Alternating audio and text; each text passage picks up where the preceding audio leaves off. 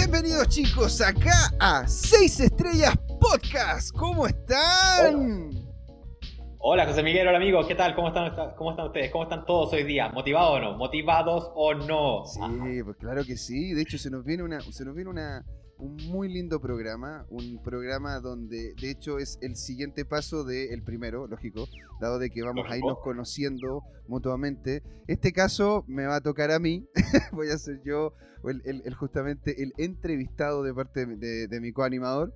Y en eso vamos a tratar de ir sacando detallitos, cosas interesantes, bonitas, enseñanzas, cosas que uno aprende de repente a fuego sobre este mundo apasionante que es el short rental, que es el short term rental, que sería el arriendo, el arriendo, temporal, el arriendo, el arriendo temporal, ¿no es cierto? Eso mismo. Sí, claro. Exactamente. Claro, vamos a intentar utilizar cada vez menos cosas en inglés. sí, amigo, justo era algo que estábamos conversando en este programa, dijimos, vamos a hablar menos en inglés y lo estamos logrando, así que arriendo temporal, arriendo de corto plazo, short term rental voy a tomar un poco el, micrófono y, adelantarme porque hoy día yo voy a asumir el rol de entrevistador hacia nuestro querido anfitrión José Miguel Gómez, que nos va a empezar a hablar un poco de su experiencia con Airbnb, con estas plataformas de arriendo temporal. Vamos a explorar un poco qué es lo que es esto de Airbnb para los que no lo conocen. Vamos a, a pasar una historia, cómo partió, qué influencia está teniendo en el mundo actualmente todo lo del arriendo temporal, por qué los hoteles no les gusta tanto ya esto, porque al principio era como es que, ah, de gente un poco rara que se queda en las casas de otros y ahora creció una industria de billones y billones de dólares con alojamientos en más de 190 países.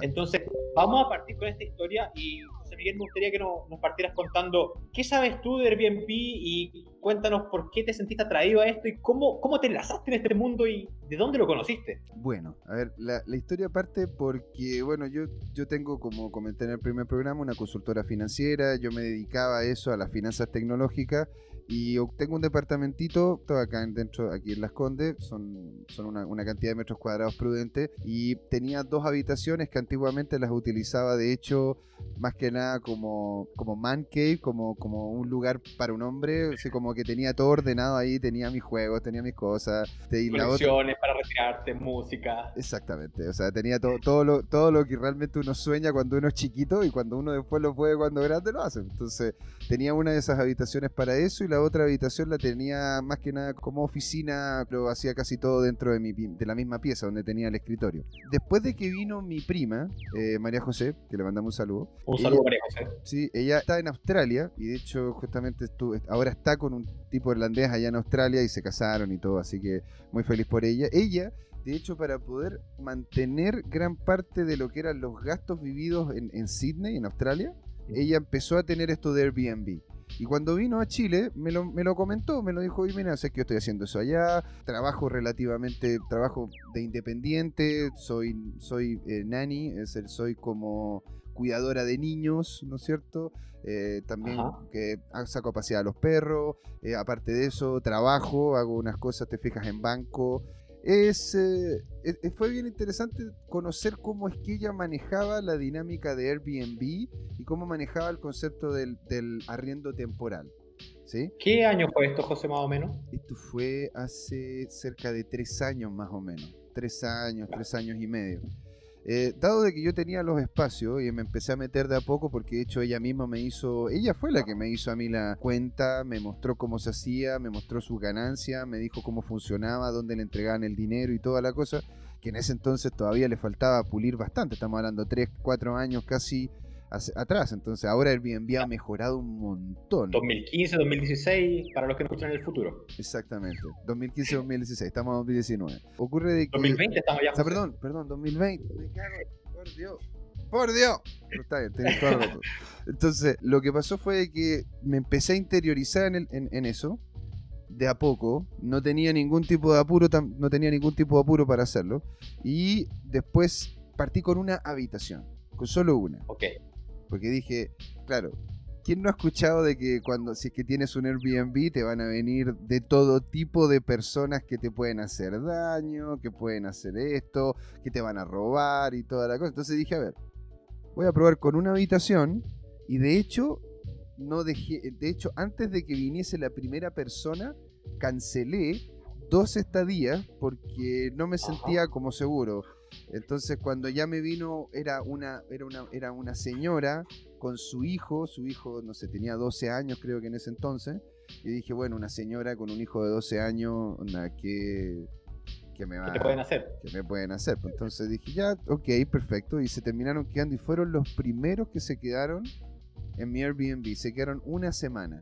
Y eran, eran personas de Brasil. Eran, era, era, una, era una, una, chica de ascendencia asiática, pero brasileña, y con su hijo que venían aquí a disfrutar. Entonces, fue bonito la experiencia porque ayudarlas, a, ayudarlos, ¿no es cierto?, a a dar cuenta dónde están las diferentes cosas, dónde pueden ir, cómo llegar a tal lugar, la vinculación con ellos, el conocerlos un poco más, el encontrarnos en la cocina, que es un espacio común aquí en mi departamento, conversar con ellos sobre lo que está ocurriendo en Brasil, cómo funcionan las cosas, qué es lo que, qué es lo que creen ellos de Chile. La verdad que encontré, encontré varios upsides, varias cosas muy positivas en, lo que es la dinámica, en lo que es justamente la dinámica que se genera, incluso, incluso también el ganar dinero, que, es la, que, es la, idea detrás de tener un negocio. Y claro, y volviendo un poco hacia atrás, eh, recordemos que es, es, muy importante buscar cómo, cómo partió todo este tema de Airbnb y en el fondo los fundadores de Airbnb comenzaron con, con, esta idea que fue evolucionando hacia compartir con las personas y todo, pero primero partió para poder pagar su arriendo. Lo que mencionas tú, José, es que, claro, se gana dinero con esto y se conocen personas, pero esto partió en el 2007 con los fundadores de Airbnb. Básicamente estaban quebrados, no tenían dinero para pagar su arriendo en San Francisco. ¿Y qué es lo que hicieron? Vieron que había una conferencia de diseñadores cerca de, cerca de su casa y todos los hoteles estaban llenos.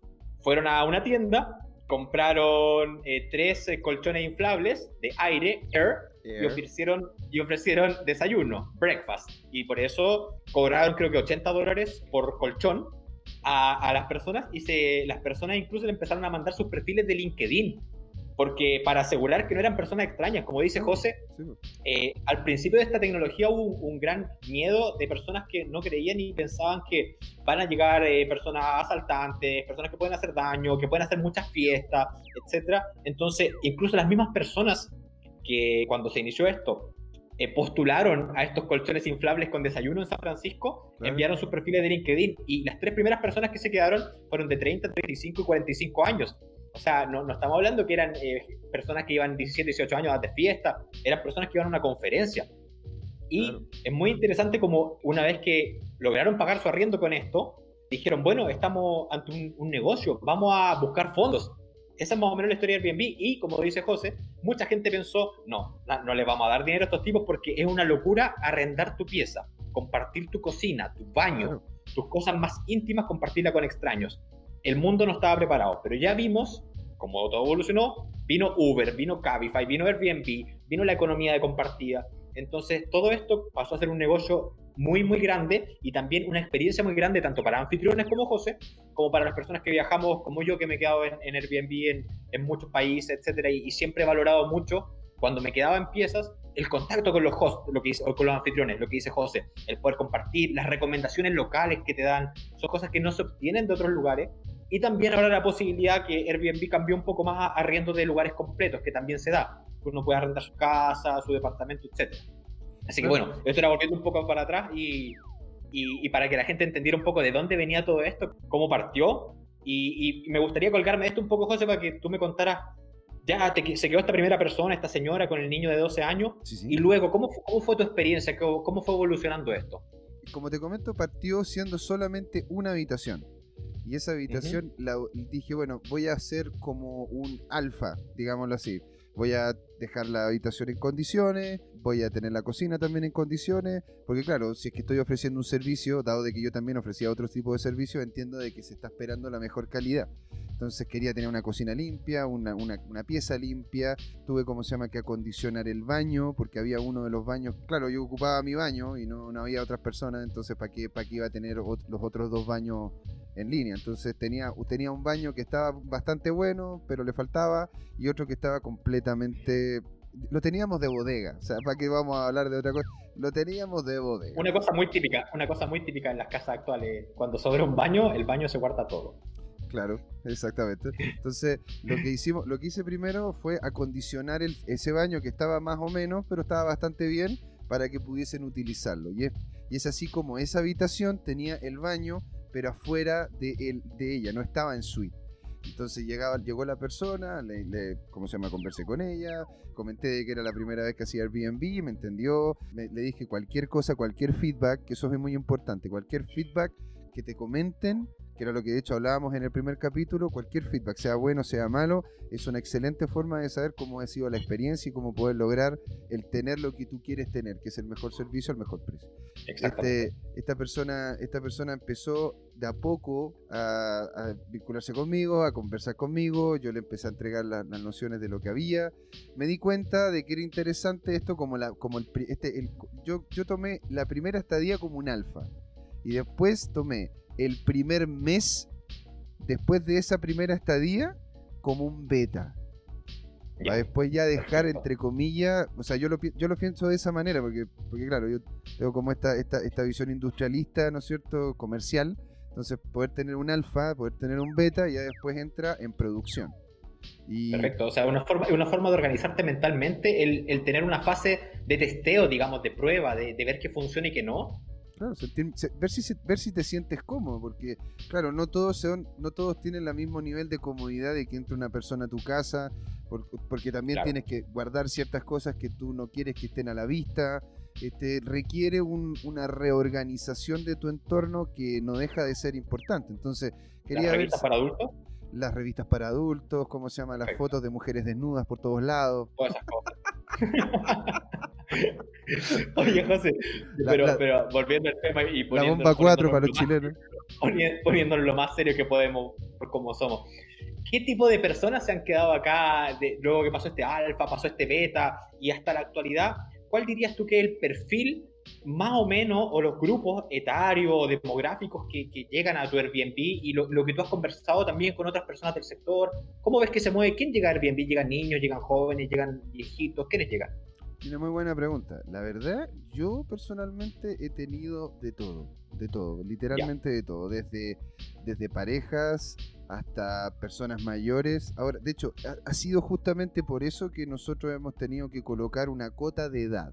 Nosotros no aceptamos gente, o sea, no es que no aceptemos, sino que decidimos pasar en la oportunidad de poder, de poder tenerlas como huéspedes, dado de que como tenemos algunas cosas como una chapa electrónica, tenemos también, eh, no sé, pues tenemos la, cocina que es agá y una serie de cosas, la verdad que preferimos tener personas de menos de 80 años, porque me han, me han, llegado requests de gente de 85, de 90, y la verdad que ya es como un rango de... De hecho estamos pensando incluso bajarlo a entre, entre 60 y 70 o sea, 60 para abajo sí, sí o sí, y entre 60 y 70 dependiendo de cuáles son las, dinámicas que ellos tienen, porque varios de ellos incluso tienen dificultad de, de movimiento, algunos de ellos no son, no son completamente hábiles en, eh, en, su día a día, ¿te fijas? Y por lo mismo también colocamos una cota en, los, en la edad mínima para poder venir, que la edad mínima que tenemos nosotros es de 12 años hacia arriba. ¿Por qué 12 años? Porque ya con un niño de 12 años le puedes explicar las cosas.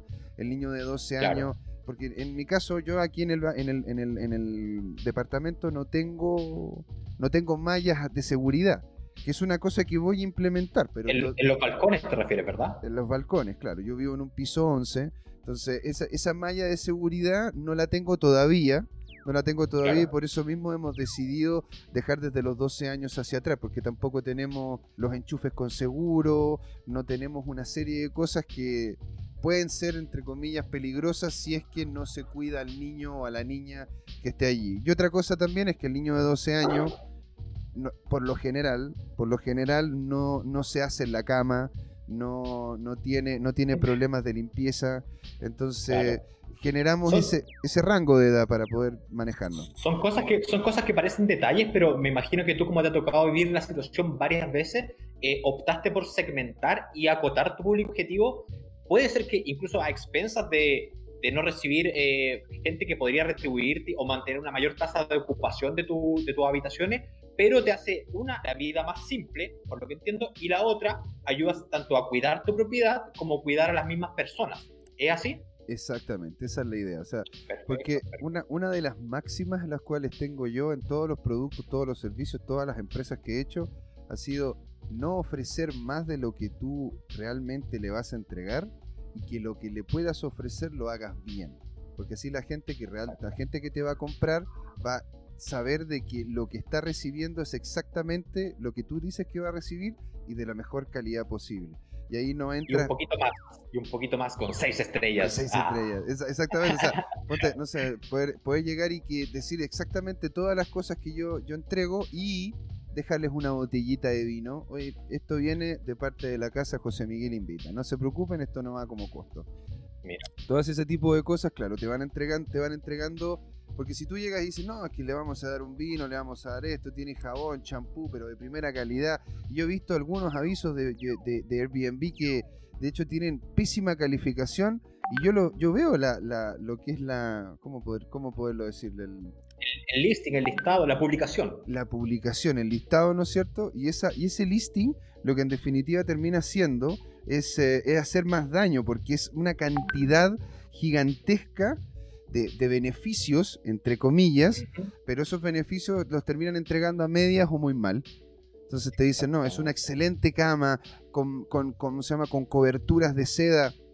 Y llega y es un colchón pelado. O es un colchón sin nada. Y, y, yo, de mi experiencia también como usuario de Airbnb, en los lugares que me he quedado, los lugares que más me, me han dejado una buena sensación son aquellos que me sorprenden. En que la habitación es más grande de lo que se ve en las fotos. En que eh, me dejan un, un, La última vez en El Salvador me dejaron un café artesanal una cafetera y eso no estaba anunciado. Te, te dejan dos pares de toallas limpias. O sea, y no está anunciado. En general, tanto en el turismo, la hotelería y en todo lo que es la hospitalidad, para englobar un poco esto, es muy, muy buena práctica prometer menos de lo que se va a dar y superar las expectativas. ¿Por qué? Porque eso eh, ayuda a que la persona se sienta, oh, esto es extra, esto es, eh, no estaba ahí, pero me lo están dando igual. Siente que está obteniendo más valor por su dinero, una experiencia más completa. Entonces, lo que tú dices, José, me parece excelente. Eh, regalar un vinito, por favor, mándame uno a mí.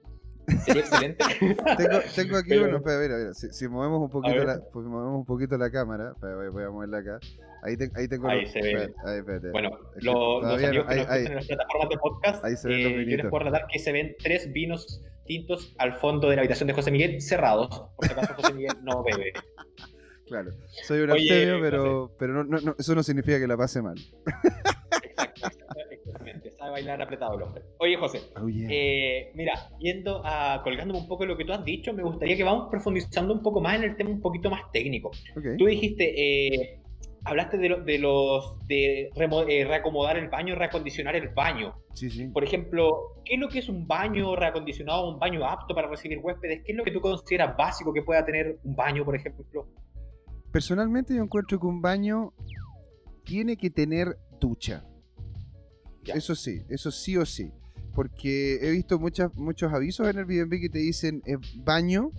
Y ahí donde viene, viene la semántica media, media trucha de repente, media de que te dicen que es baño, pero era solamente el para poderte lavar las manos y para poder hacer tus necesidades. Para mí baño incluye ducha, porque lógicamente las personas después de que vienen de, y a mí me pasa, o sea, yo ocupo mucho mi experiencia para poder saber cómo poder entregarle la mejor experiencia a los que vienen.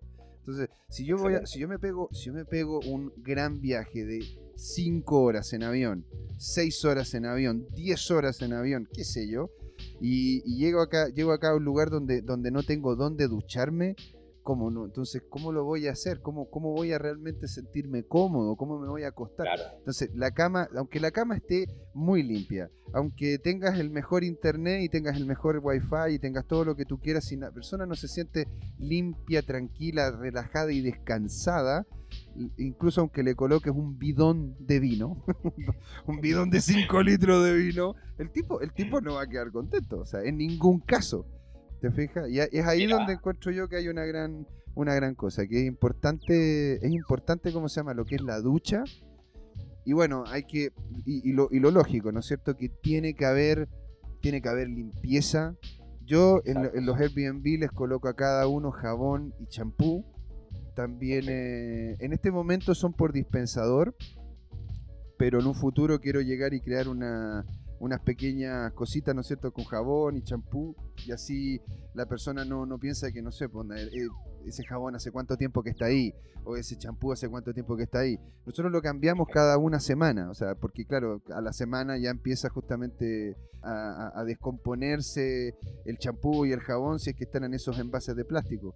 Pero por eso mismo queríamos hacer estas dinámicas de pequeños jaboncitos o pequeñas las chucherías que Oye, José, le gusta a la gente eso. Sí, y me cuelgo de, lo que tú dices para, destacar dos puntos súper importantes en esto. Uno, eh, noto que habla de un constante aprendizaje, o sea, un constante aprendizaje en lo que está funcionando y lo que no, y que siempre estás buscando cómo mejorar lo que está ahí y no decir, bueno, tengo un Airbnb que funciona, una, pieza, algo que arriendo y, me quedo ahí, que lo valoro mucho y, lo, encuentro genial. Y, el otro punto es eh, pensar como en base a tus necesidades. Creo que es un, un tip o un dato súper bueno para los amigos que nos escuchan, que si van a poner alguna propiedad a arrendar, piensen en su propia experiencia. ¿Cuáles son las cosas que yo necesito día a día que hacen de mi experiencia agradable y, me facilitan la vida? Eh, entonces, creo que eh, súper bien ese dato, José, de cómo lo mencionas, que tenerse como atento a tus propias necesidades, me parece, me parece genial. Oye, José, eh, perdona que te corte, me, me, interesa mucho cuando, cuando tú dijiste que partiste con, con, una habitación y luego comenzaste con más. ¿Qué te hizo dar, dar este paso a, decir, a, bueno, ya estoy con una, voy por más? ¿Qué, ¿Cuál fue la motivación y cómo fue el proceso? Claro, mira, yo, yo partí con una para ver cómo funcionaba y también, para ser bien sincero, si pagaban. o sea, yo quería saber, ah, porque claro, si que partía lo grande, chuta, tienes que hacer una inversión mayor, porque yo tuve que comprar sábanas nuevas, tuve que comprar toallas, tuve que justamente hacer una inversión para poder hacer la prueba en este, entre comillas, beta. ¿Sí? Y entonces dije, voy a partir con una, de a poquito. Y ya cuando esa habitación empezó a tener una, una regularidad y me empecé a dar cuenta de que la gente que venía no era lo que te planteaban, porque claro, cuando uno era pequeño, lo que te decían los papás era siempre, oye, no te subas en el auto de un desconocido, no vayas a la casa de un desconocido, no le compres a un desconocido. Y ahora, de hecho, compras un desconocido en Mercado Libre, vas a la casa de un desconocido en Airbnb te subís al auto en Uruguay. Es como un cambio, es un cambio de paradigma potente, potente. Entonces, para mí, que yo soy un poco más tradicional, claro, yo decía, chuta, voy a dejar entrar. Y de hecho, cuando mi familia también lo miró con una cara de como, ¿en serio vas a dejar que otra persona entre a la casa? Y yo le dije, bueno, ¿por qué no? Yo viví muchos años, en, yo viví muchos años en Europa yendo a varias hostales y la gran mayoría de las personas que conocía no tenían ninguno, ninguno de esos perfiles de que, que hablaban, ¿no es cierto?, así como muy nocivos o muy peligrosos. Entonces dije, a ver, voy a ver quiénes son los que vienen. Como te comenté, la primera persona, las primeras dos personas que me quisieron arrendar les dije que no, porque eran, eran hombres mayores que eran hombres mayores que querían venir por trabajo. Pero yo la verdad que quería asegurarme de, ver primero cómo funcionaba la cosa con otro tipo de dinámica. Y por eso mismo acepté a esta mujer con su hijo, que lo encontré lo más inofensivo del mundo. Y de ahí ya, ok, el siguiente ya fue una persona, fue, fue como se llama un hombre, después vino una mujer y ahí como se llama empecé a ver, ah, mira, esto es así, no, no es gente... ¿Cómo poderlo decir? No es gente con malas intenciones, realmente son personas que quieren venir a recorrer, a darse una vuelta, o también después con el tiempo me empecé a dar mucho cuenta que eran muchos que venían por trámites, por cosas que, por, por, porque tenían un evento familiar y querían juntarse acá con la familia, o que no habían venido hacía mucho tiempo, entonces ellos viven en otro lado de Chile, o en, de repente en Argentina, Perú, Bolivia, Colombia, sectores que relativamente cercanos a Chile tienen la familia acá y se querían venir unos días.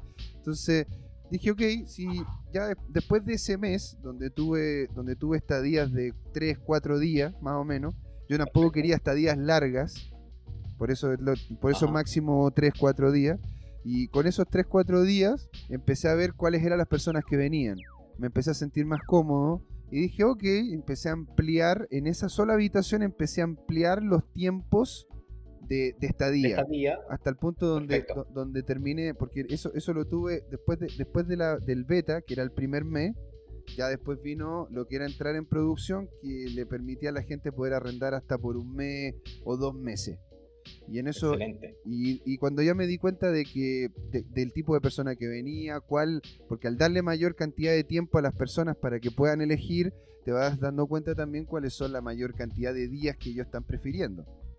Y un punto súper importante, José, que no sé si los amigos en la, casa saben o, no, pero a destacar que eh, Airbnb como plataforma en sí se hizo muy, muy conocida por varias eh, innovaciones que tuvo y una de estas es los perfiles de las personas. Airbnb insta a las personas a que su perfil muestre qué cosas le gustan, qué cosas le interesan.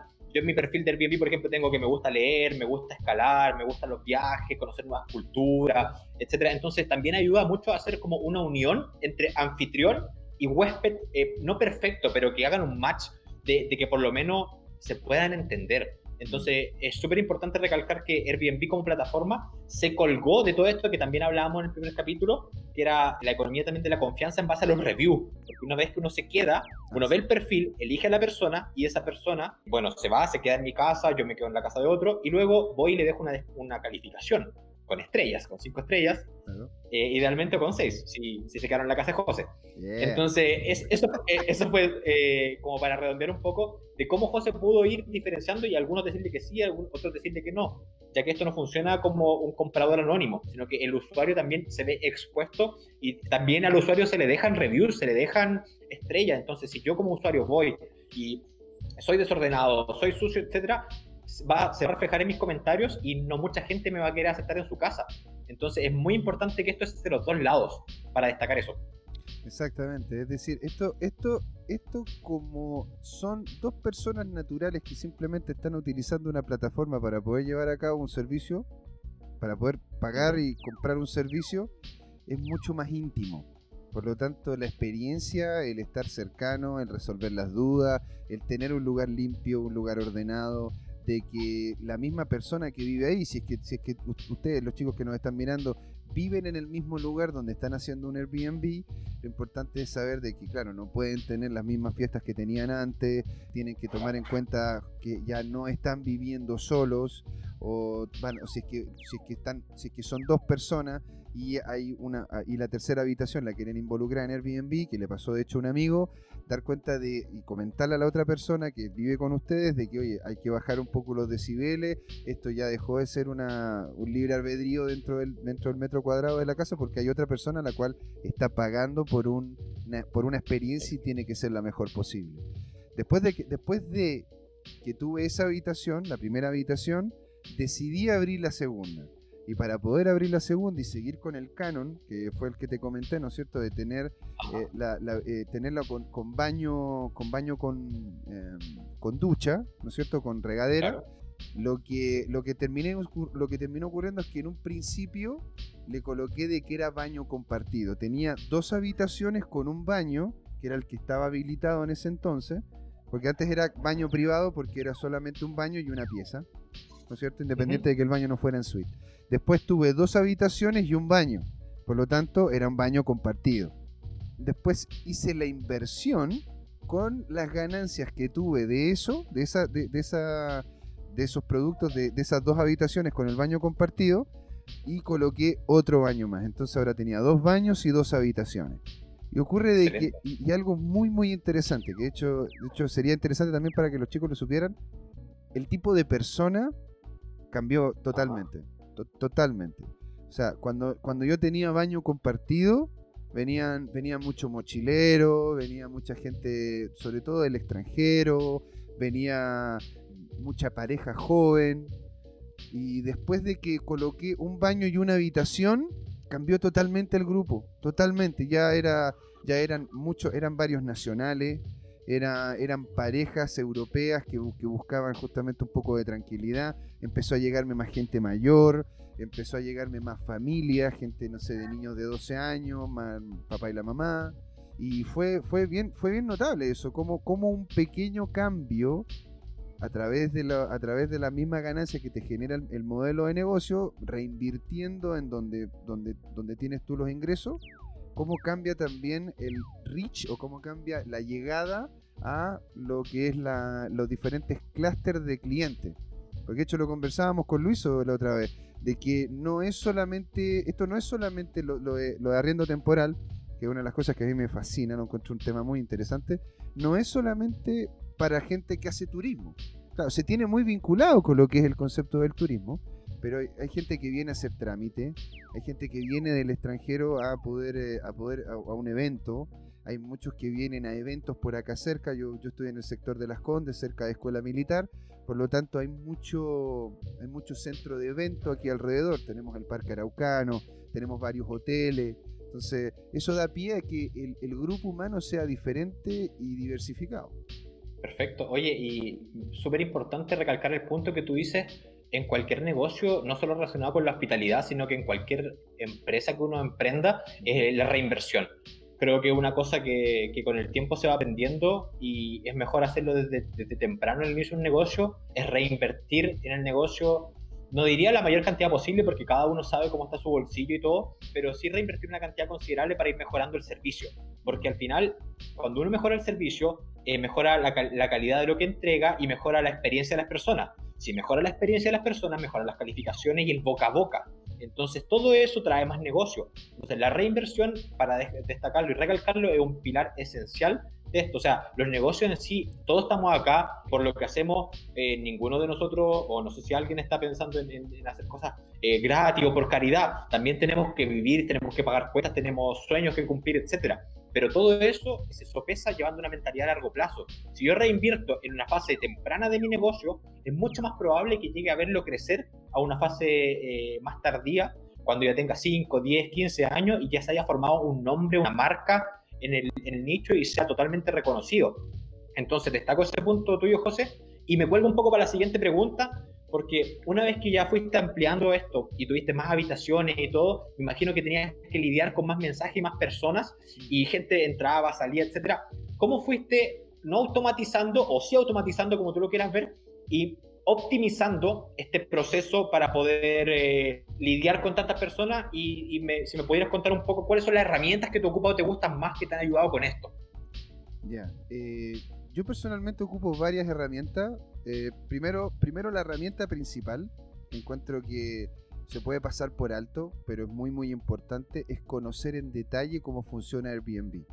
Cómo funciona Airbnb como plataforma, cómo funciona Airbnb con el concepto de los mensajes, porque de hecho tú dentro de los mensajes puedes colocar mensajes guardados y eso te evita tener que hacer un escrito constante de cosas que tú vas viendo que son recurrentes. Es decir, poder llegar y colocar ahí cuántas veces te van a preguntar a ti el número de teléfono, porque la gente no quiere hablar por Airbnb, quiere hablar por WhatsApp, o quiere hablar por Telegram, o quiere, o, o, de repente colocarles el colocarles el, el, el, la dirección de donde estás tú, o las indicaciones de cómo llegar, o, recordarles cuando hubo, cuando caducó la, cuando caducan, ¿no es cierto? La, mm, el petitorio de la de la estadía, estoy pensando en inglés, pero estoy tratando así de decirlo en español. En, eh, vamos en, que se puede. Vamos que se puede. God damn it. No, no, de nuevo. pero, pero en el, entonces, eh, eh, todo lo que nosotros hemos visto que es muy interesante dentro de la misma plataforma Airbnb, lo hace muy competitiva en el concepto de tener que aprender todo el detalle de ahí adentro, es decir, cómo se manejan los mensajes, cómo manejan los ingresos, saber dónde está la página de ingreso, tenerla al día, poder revisar justamente los cambios que hacen a la página de ingreso. ¿Qué otra, qué otra cosa dentro importante? Lo que es el posicionamiento dentro de la misma página, es decir, tener una presentación que sea importante, que sea bonita, que la, la descripción sea interesante, hacer lo que se, hacer lo que se le llama, es que bueno, en inglés, pero sería como el libro de, el libro de la gente que se hospeda, ¿no es cierto? El libro del hospedado el libro del hospedado, que, que te sale todo los, el, el, sector aledaño, todas las cosas que hay, los lugares para comer. La guía. La guía, la guía, exactamente. Eh, los lugares para comer, los lugares para poder disfrutar, dónde están los teatros, dónde están las cosas que en definitiva terminan dándole el valor agregado del estar en el mismo sector en el que estás. Entonces, eso, eso la verdad que lo, lo encuentro como primera herramienta primordial y principal porque hay que saber, la hay que, tienes que conocer en detalle la plataforma en la que estás, si no nunca vas a poder llegar y sacarle el partido que tiene esa plataforma. Mira, quizás quizás más adelante podríamos eh, hacer un capítulo específico de herramientas y cómo mejorar este, uh, este flujo. Hay muchísimo ahí. Porque ahí, ahí, ahí, ahí da para largo ese tema, da, es para bastante, muchas herramientas, muchas plataformas, muchas otras cosas que se pueden ocupar para optimizar los calendarios, para coordinar con otros sitios. Ahí José tiene un montón de cosas que dar, pero eso lo vamos a dejar un poco para más adelante. Ahora, me gustaría también un detalle que me quedó, que me gustaría saber más. ¿Tú notaste alguna diferencia, una mejora cuando mencionabas lo de la chapa electrónica, lo de la entrada por, de forma electrónica? ¿Eso tú encuentras que fue una mejoría? Sí, Sí, totalmente, totalmente. Lo que ocurre con la chapa electrónica es de que yo ahora puedo tener completo control de quien accede a mi departamento. Entonces, este, este código me permite saber quién es el que introdujo el código, a qué hora, y puedo llegar y hacer cancelación de ese código y simplemente la persona que tiene el código no va a poder hacer ingreso. Antes yo le pasaba tanto la llave de su tanto la llave de su de su habitación como también la llave de la puerta de entrada de mi departamento. Pero esa, la llave de la puerta de entrada es fácilmente copiable y yo la verdad que tenía, tenía siempre esa, esa idea de que era, posible de que alguien pudiese copiarla simplemente y después entra en otro momento y puede hacer algún daño a mi propiedad. Entonces o sea, esto, esto, no, no, solo es, esto no solo es más óptimo de un punto de vista de control, sino que de un punto de vista de seguridad y tranquilidad del anfitrión. claro, exactamente. Y otra cosa es de que yo, yo por lo menos compré una chapa y mira, todo lo que tiene que ver con chapa electrónica, eso de hecho podría ser otro capítulo más, porque yo estuve cerca de dos meses y medio. No, ¿Escucharon bien? Dos meses y medio haciendo, haciendo un estudio en profundidad de cómo funcionaban las chapas electrónicas, cuáles eran las garantías que tenían, cuáles funcionaban, cuáles no. Y cuando por fin creía haber encontrado la chapa perfecta, ocurre de que no la envían a Chile. Entonces tuve que encontrar la manera de poder hacer, el envío a Chile. Y en esa, en esa búsqueda encontré un proyecto que ya llevaba dos o tres iteraciones, que, era, que eran justamente las chapas Agus y estas tienen una serie de... E, lo, bonito y lo que me llamó la atención de estas chapas es que son modulares. Tú puedes comprar solamente la chapa y la puedes abrir por Bluetooth. O puedes comprar la chapa y el, y el, la chapa y el numeral. ¿No es cierto? Y el numeral lo puedes colocar en otro lado. me gustó también de que las chapas tuviesen, no tuvieran que tener una conexión directa a la electricidad.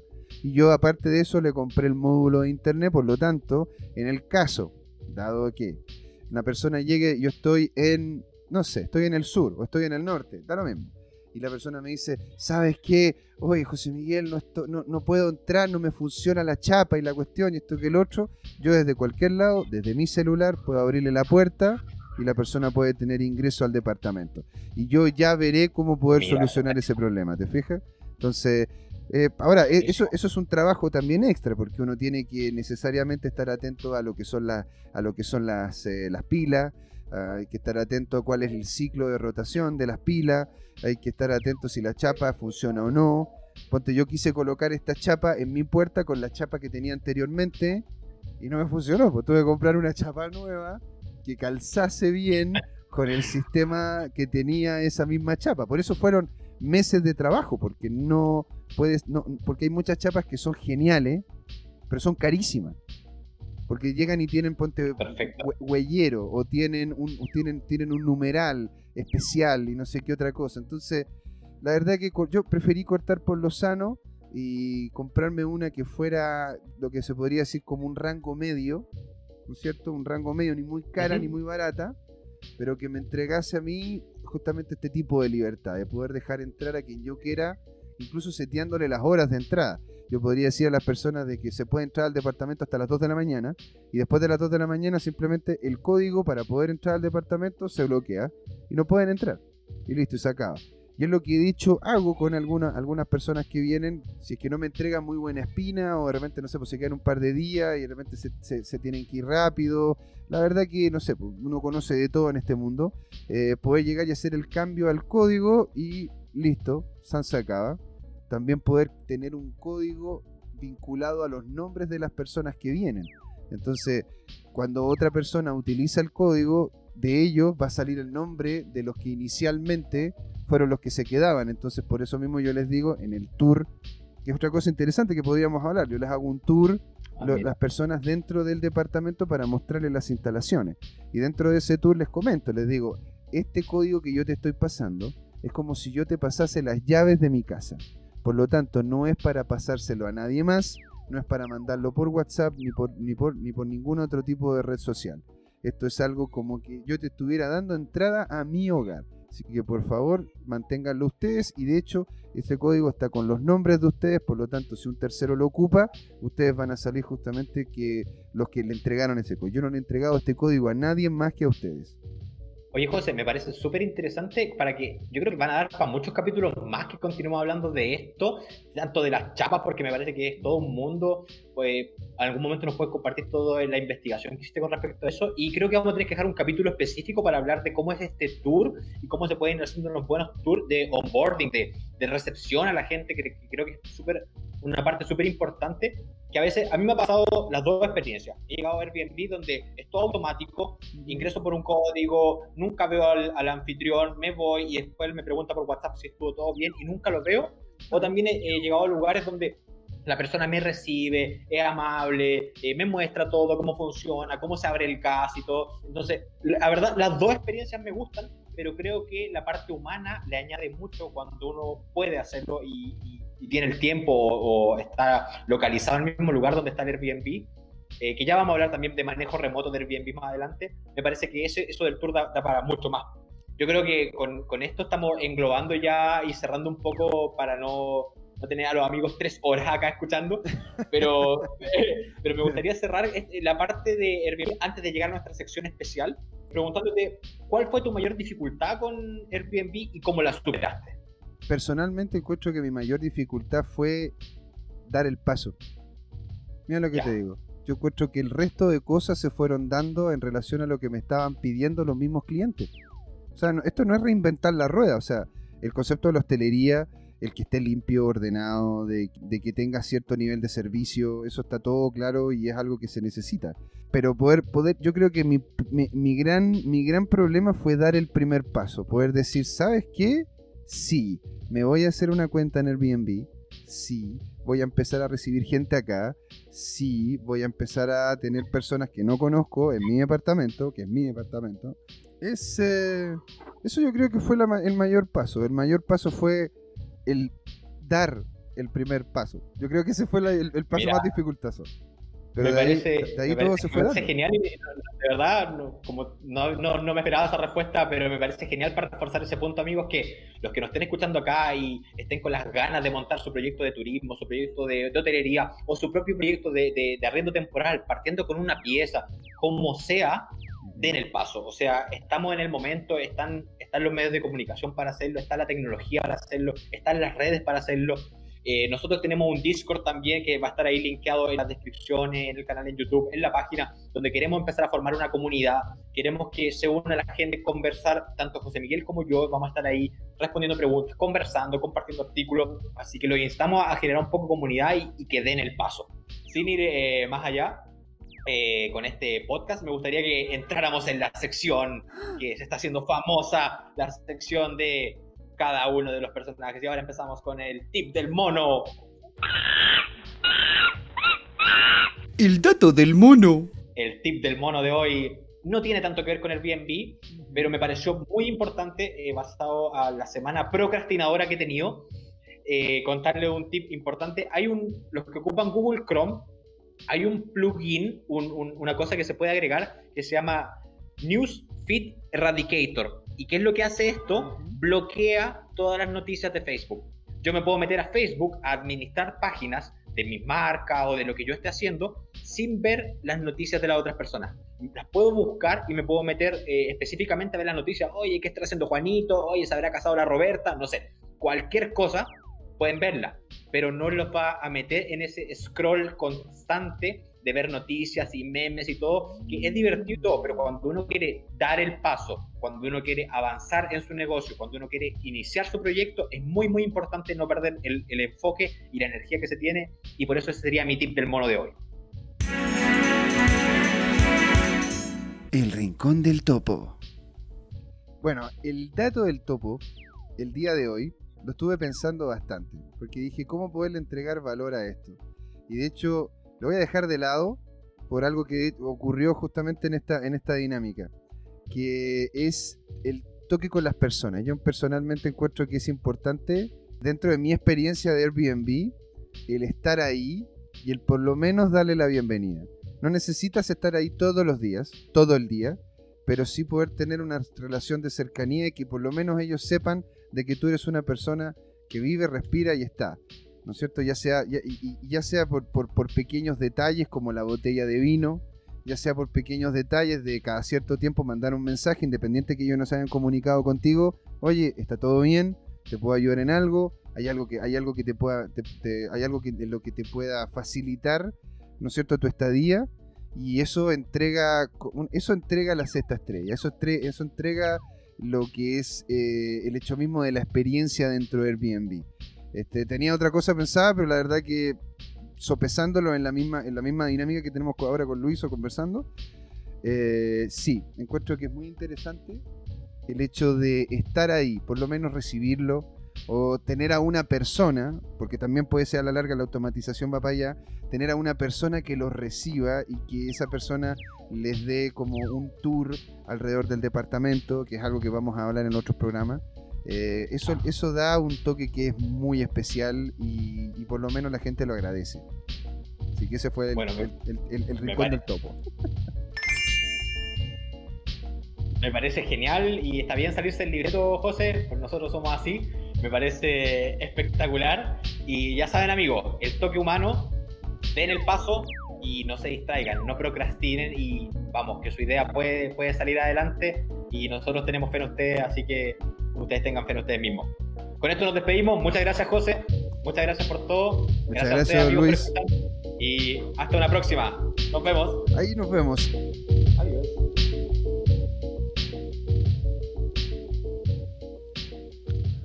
Hola amigas y amigos, antes de irnos les queríamos recordar que esta comunidad 6 estrellas la hacemos todos y así que siempre invitados a nuestro Discord, YouTube, LinkedIn, Facebook e Instagram. Búsquenos como 6 estrellas podcast. Los esperamos para intercambiar información, hacer nuevos amigos y conexiones en este mundo hermoso del turismo, hotelería y arriendo temporal. Un gran saludo de Luiso y José Miguel, el mono y el topo del podcast. Ahí nos vemos. Bye.